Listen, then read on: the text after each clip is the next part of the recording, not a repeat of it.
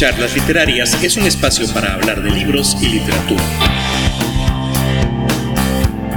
Bienvenidos al episodio número 12 de la tercera temporada. Como siempre, nos transmite cada jueves a las 8 de la noche 1900 Radio en línea y los viernes son viernes de charlas porque encontrarán un nuevo episodio en su plataforma de podcast favorita. Yo soy Javier Martínez, licenciado en Letras, antropólogo con posgrado en Lingüística, magíster en Comunicación, autor, editor y traductor. En esta ocasión estamos cerca ya eh, de la celebración de la conmemoración, perdón, del Día del Trabajo que será, al menos aquí en Guatemala, el próximo domingo primero de mayo. Y es por eso que decidimos abordar el tema de la literatura y la política.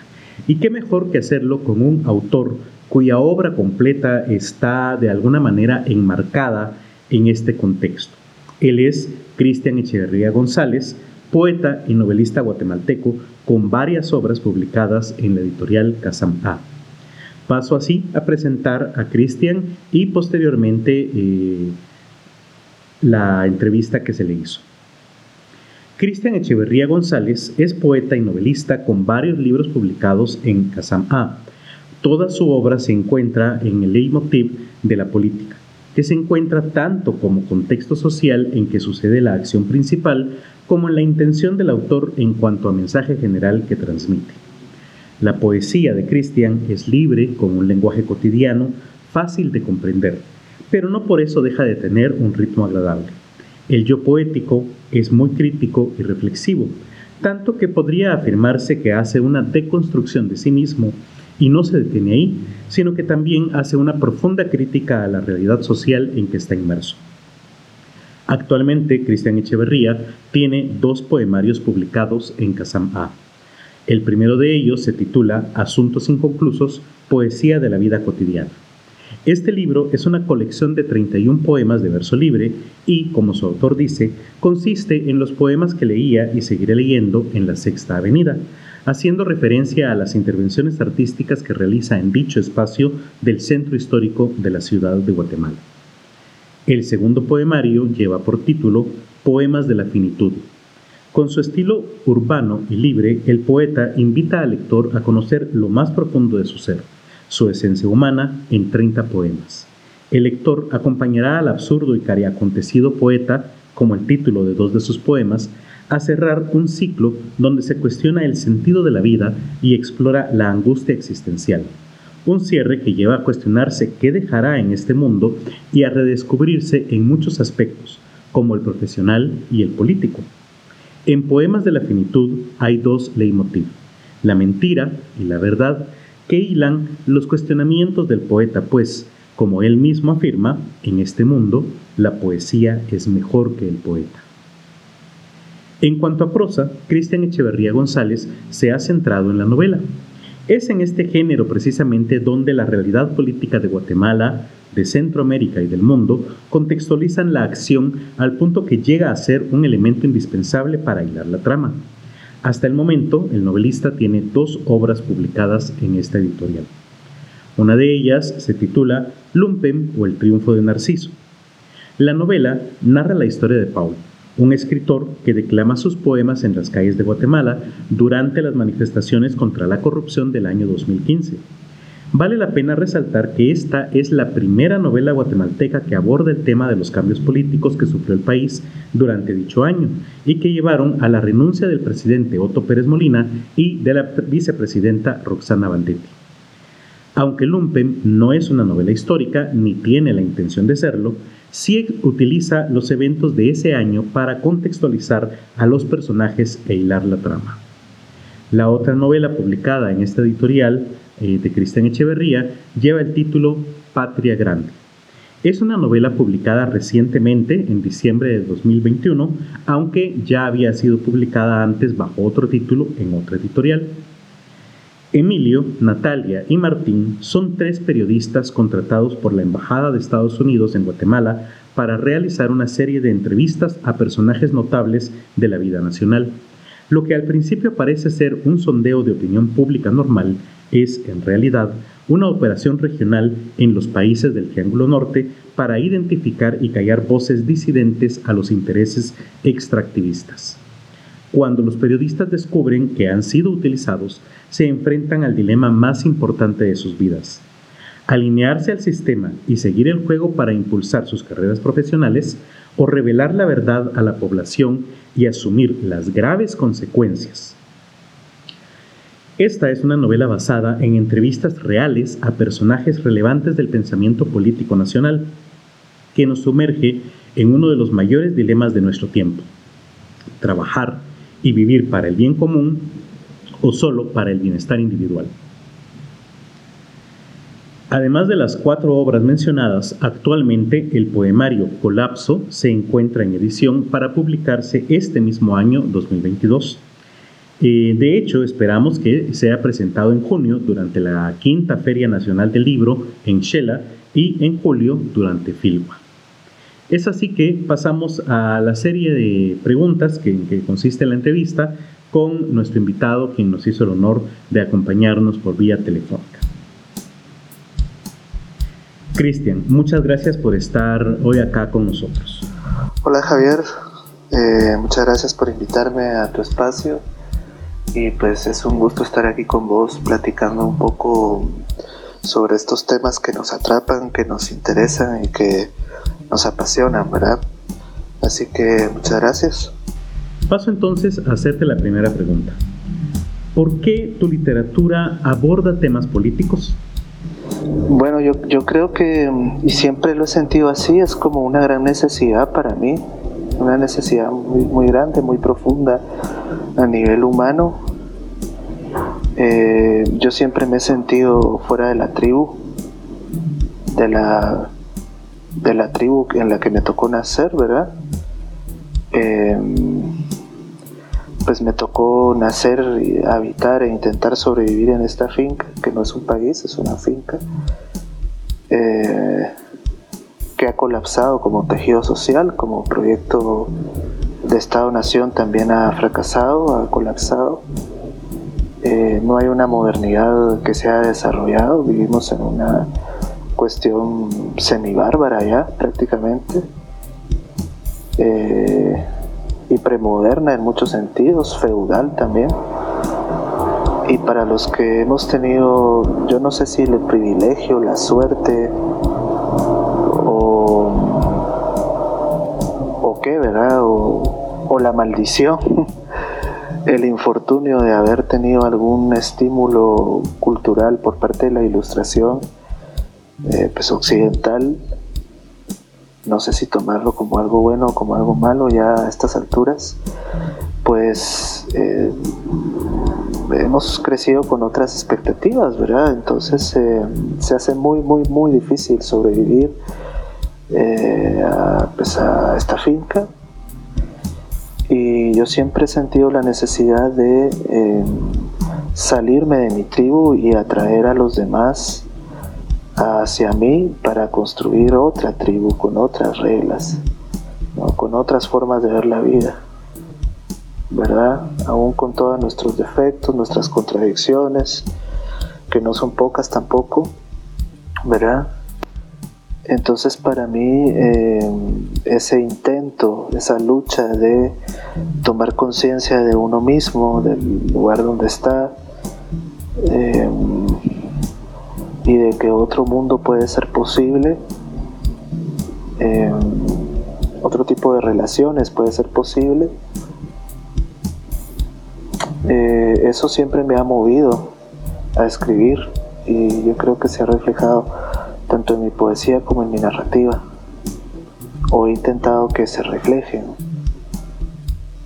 Entonces, eh, eso yo creería que es una enorme necesidad humana eh, muy profunda en mí de que, de que esa búsqueda de ese darse cuenta, esa toma de conciencia propia y del ambiente donde uno está y del mundo en donde uno habita, eh, es una gran necesidad para mí plasmarlo. Es una gran necesidad para mí plasmarlo porque le da sentido a mi vida. ¿verdad? Le da sentido a mi vida. Es muy difícil levantarse todos los días y encontrar un, objetivo, un sentido para vivir para muchísima gente. Eh, y para evitar esa alienación es, muy difícil escapar de ella, ¿verdad? Entonces, eh, salirme de la tribu aún asumiendo todos los costos, el altísimo precio que eso conlleva, que no es fácil, no es fácil. Eh, pues hace que mi vida tenga sentido, ¿verdad? Yo recuerdo que Mario Roberto Morales decía eh, algo así como vivir es tomar partido, pues bueno, yo, yo he tomado partido por salirme de la tribu donde me tocó, cuestionarla en la medida de mis posibilidades y, e intentar atraer a los demás hacia, hacia una nueva, hacia la mía, ¿no? que está en construcción. Y mientras esta vida finita pasa, pues eso es lo que le da sentido a este estar pues sobre este planeta y sobre esta finca, ¿no? Gracias. Ahora te planteo, ¿cómo saber cuáles temas de política nacional o internacional abordar en una historia? ¿Cómo seleccionar lo relevante de lo irrelevante o lo trascendente que se comprenderá dentro de muchos años de lo que se olvidará? yo siempre he tenido claro que va más allá de lo que de lo que está ante mis ojos o de lo que está inmediatamente sobre mí, ¿verdad? En mi, en mi círculo cercano o en mi ambiente social concreto cercano, porque eso equivaldría a, a decir que, que la realidad es solamente lo que yo puedo ver y eso es la lógica de la posmodernidad. Y yo he sido muy, muy crítico con la posmodernidad siempre, ¿verdad? Con todos estos hipsters, ¿verdad? Eh, financiados por la cooperación internacional, por todo este sujeto neoliberalizado, ¿verdad? Que solamente hablan de, eh, de problemas o de debates falsos o de muy dudosa existencia en microtribus yo he tenido muy claro que se, tiene que hablar de lo que uno mira, de lo que está inmediato, pero se tiene que hablar también de, lo que está mucho más allá de uno, ¿verdad?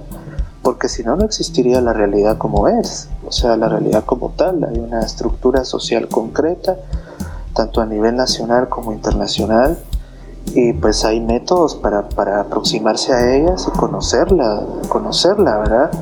y tratar de comprenderla críticamente. Eh, es decir, em, uno tiene que hacer el esfuerzo y ese era, ese era el espíritu de la modernidad, ¿verdad? De la ilustración, el esfuerzo por comprender de manera racional y de manera crítica, además, crítica racional, eh, pues el mundo donde uno vive, ¿no? Tanto a nivel nacional como internacional. Eh, y entender el mundo tal y como es, tal y como es, ir a la raíz de las cosas, de ver las cosas tal y como son, ¿verdad? No como me gustaría que fueran.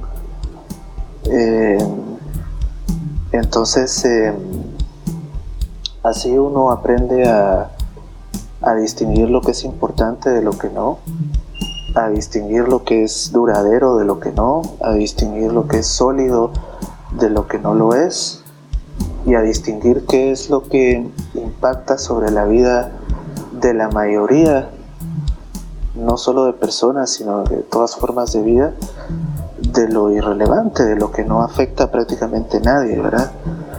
Así es como con ese método, ¿verdad? Eh, eh, he logrado, creo yo, escapar de los posmodernismos, de los culturalismos, ¿verdad? Neoliberales de, estar viendo debates falsos o pseudo debates irrelevantes, intrascendentes, que no le afectan a nadie, que no existen em, y que tienen, digamos, una función anestésica, tienen una función de desviar la atención eh, de la gente, sobre todo de los jóvenes, de los, de los temas que verdaderamente son, son importantes, ¿verdad?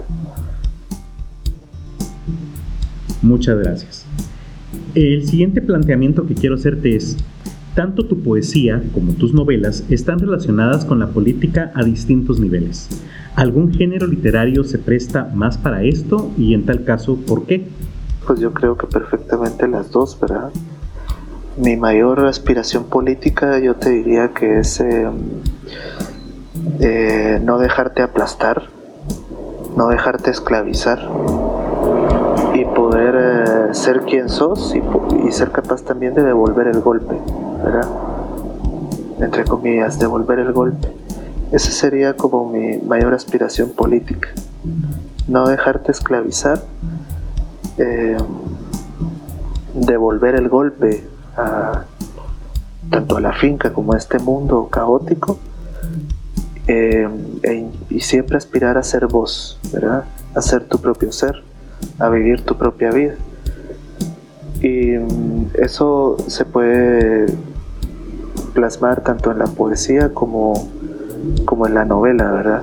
Los personajes de una novela, eh, sea consciente o inconscientemente, siempre van a tender a eso, por lo menos en mi obra, van a aspirar y a buscar eso directa y o indirectamente y en mi poesía pues se va a ver todavía de una manera más clara. Muy bien. Y para terminar te planteo lo siguiente. ¿Cómo evitar que una obra artística se convierta en un panfleto político? Pues sinceramente yo no creo que haya un problema en que sea un, panfleto político. Es decir, eh, eh, el problema es que esté mal hecha, ¿verdad? O, mal, mal construida o, mal, mal pensada, ¿no? En el caso de la poesía, para mí, digamos que la ley fundamental es eh, que muestre la verdad del carácter del poeta, ¿verdad? Que logre plasmar verdaderamente su voz em, y su mirada.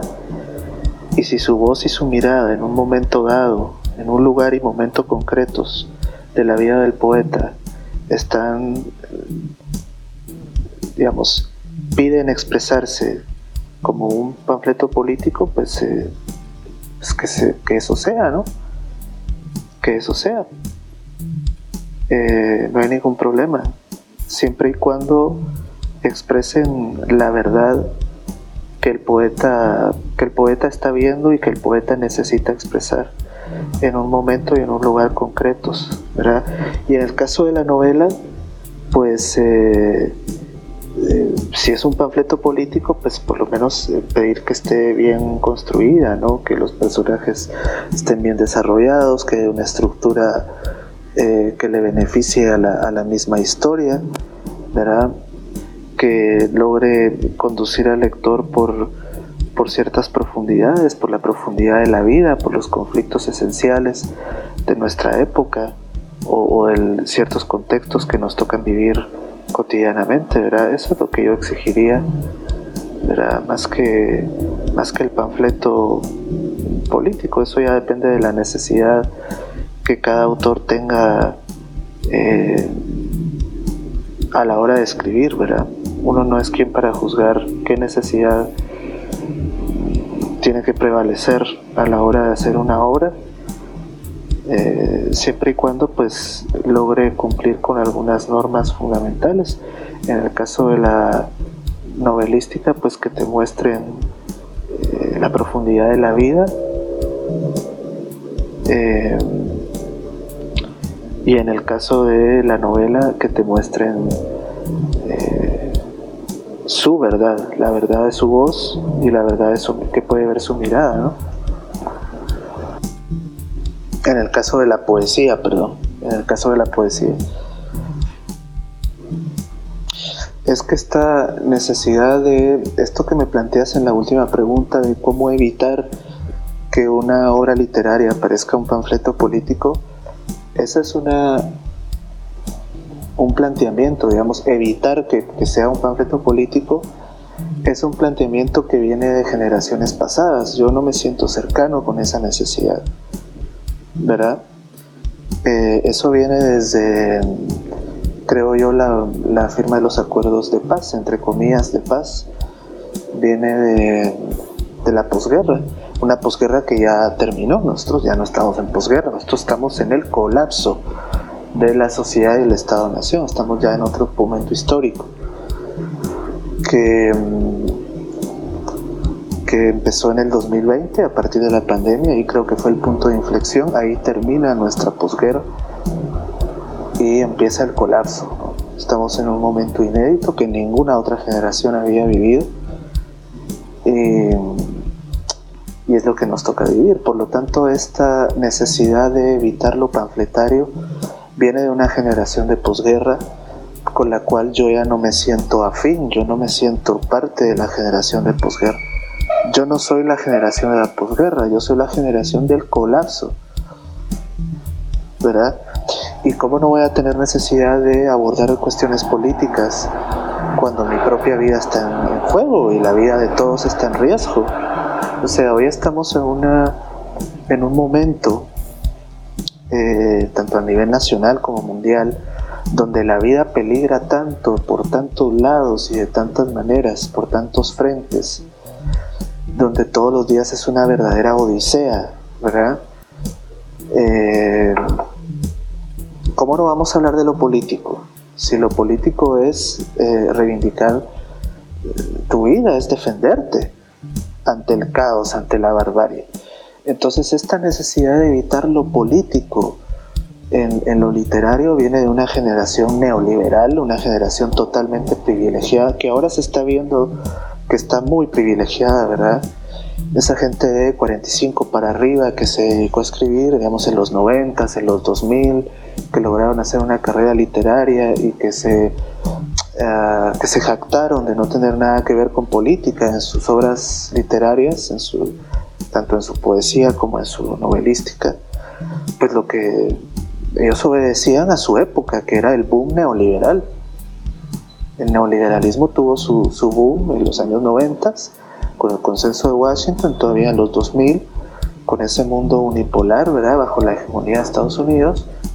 Y eso también influenciaba en la estética de la literatura, ¿verdad? Entonces eso, ese espíritu neoliberal de huirle a lo político, de matar la política de todas las esferas de la vida, fue lo y, sobre todo del trauma de nuestra guerra civil donde la gente ya no quería saber de política pues porque pues porque había dejado un trauma verdad había dejado mucha muerte destrucción en fin mucho dolor y la gente quería huirle a eso sentía la necesidad de huirle a eso. Y yo entiendo esto verdad yo, yo lo comprendo pero pero yo ahora tengo otras necesidades. Yo tengo la necesidad de defender mi vida eh, como pueda todos los días. Y, yo creo que hay mucha más gente eh, con esa misma necesidad. En general en la sociedad, en todos estamos pasando por eso, la mayoría. Y dentro de la gente que escribe hay muchos jóvenes eh, que también están deseando expresar este deseo de vivir, ¿verdad? De aferrarse a sus vidas como puedan es una cuestión muy humana también, hasta filogenética.